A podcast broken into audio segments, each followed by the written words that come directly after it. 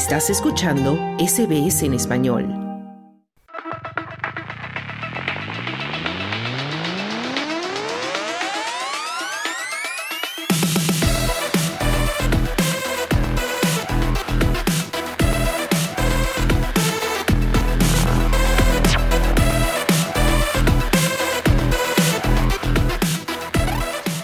Abrimos un espacio ahora para los deportes con nuestra compañera Mar Díaz. Hola Mar, bienvenida nuevamente. Comenzamos con los últimos resultados del Abierto de Australia. Cuéntanos, Mar, ¿quiénes han sido los ganadores de la segunda jornada del Abierto? Hola Marcia, ¿qué tal? Pues mira, vamos a empezar hablando del argentino Tomás Echeverry, que eliminó ayer sin contemplaciones al británico Andy Murray, el que fuera cinco veces finalista del torneo. Murray, de 36 años, opuso una dura resistencia en un primer set de 61 minutos, pero Echeverry terminó dominándolo en tres sets. En la segunda vuelta, Echeverry se enfrentará a otro ilustre, el francés Gael Monfils, que venció ayer al alemán Yannick Hanfmann. Y en más resultados, el flamante ganador en Oakland el pasado sábado, el chileno Alejandro Tavilo, desafortunadamente no fue capaz de extender su racha en Melbourne, cayendo en cinco sets ante el estadounidense Alexander Kovacevic. Más sorprendente resultó la derrota también en cinco sets del número uno chileno Nicolás Jarry ante el italiano Fabio Coboli. Entre los argentinos también destacar que tampoco superó su debut el Federico Coria, que perdió contra Sinsen Zhang. También se despidieron los españoles Roberto Bautista, que perdió ante Ben Sheldon, y también se despidió Roberto Carballés. En la categoría femenina avanzaron la española Paula Badosa, que busca renacer tras un 2023 muy complicado por lesiones. También avanzó la brasileña Beatriz Haddad Maya, que necesitó tres sets para superar a la checa Linda Frutvitova. Sin embargo, se despidió pidió la representante colombiana María Camila Osorio tras su derrota contra Julia Putintseva.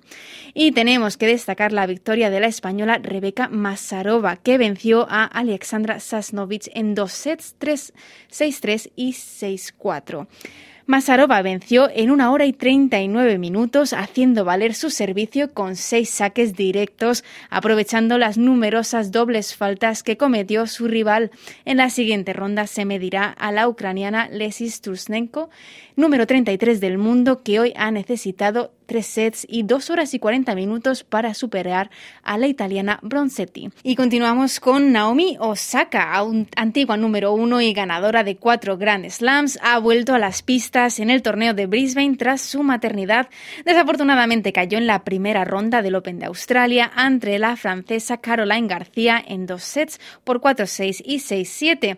A lo largo de los dos sets, Osaka y García se presionaron mutuamente para desplegar un tenis de alta calidad desde el primer golpe. Ambas competidoras sirvieron espectacularmente, descargando desde ambas bandas y negándose a ceder terreno desde dentro de la línea de fondo. La diferencia estuvo simplemente en la firmeza y consistencia del juego de García, que navegó por dos sets competitivos y de alta calidad sin ceder su servicio. Y bueno, vamos también un poco a los resultados de hoy, porque el peruano Juan Pablo Varillas no ha podido superar al británico Cameron Norrie, desafortunadamente, y ahora mismo Albert Ramos está enfrentando a Casper Ruth, un partido que parece complicado porque el noruego parece tener ventaja por lo que, por lo que va de partido. Y bueno, en cuanto a esta noche, para terminar, tenemos a Carlos Alcaraz, número 2 mundial y el segundo favorito del Open de Australia, debutando en Melbourne esta noche. Lo hará en la, sección nocturna de la pista principal Rod Laver Arena en el Melbourne Park y lo hará a las 9 de la noche. Carlos Alcaraz y Richard Gasquet se enfrentarán esta noche y lo han hecho solamente en una ocasión, en un partido que se disputó en la final del torneo de UMAG y que se saldó con la victoria para el español en dos sets. El tenista español arrancará así su andadura por el abierto de Australia, donde buscará añadir un tercer Grand Slam a su palmarés y lo hará después de no haber jugado la temporada pasada debido a una lesión. Su mayor logro en Australia fue alcanzar la tercera ronda en 2022 Así que bueno, veremos a ver hasta dónde llega este año el tenista español y el favorito para el Open. Le deseamos muchísima, muchísima suerte. Y, y Mar, nos vamos del tenis al fútbol. ¿Quiénes han sido los galardonados en la entrega de Best de la FIFA?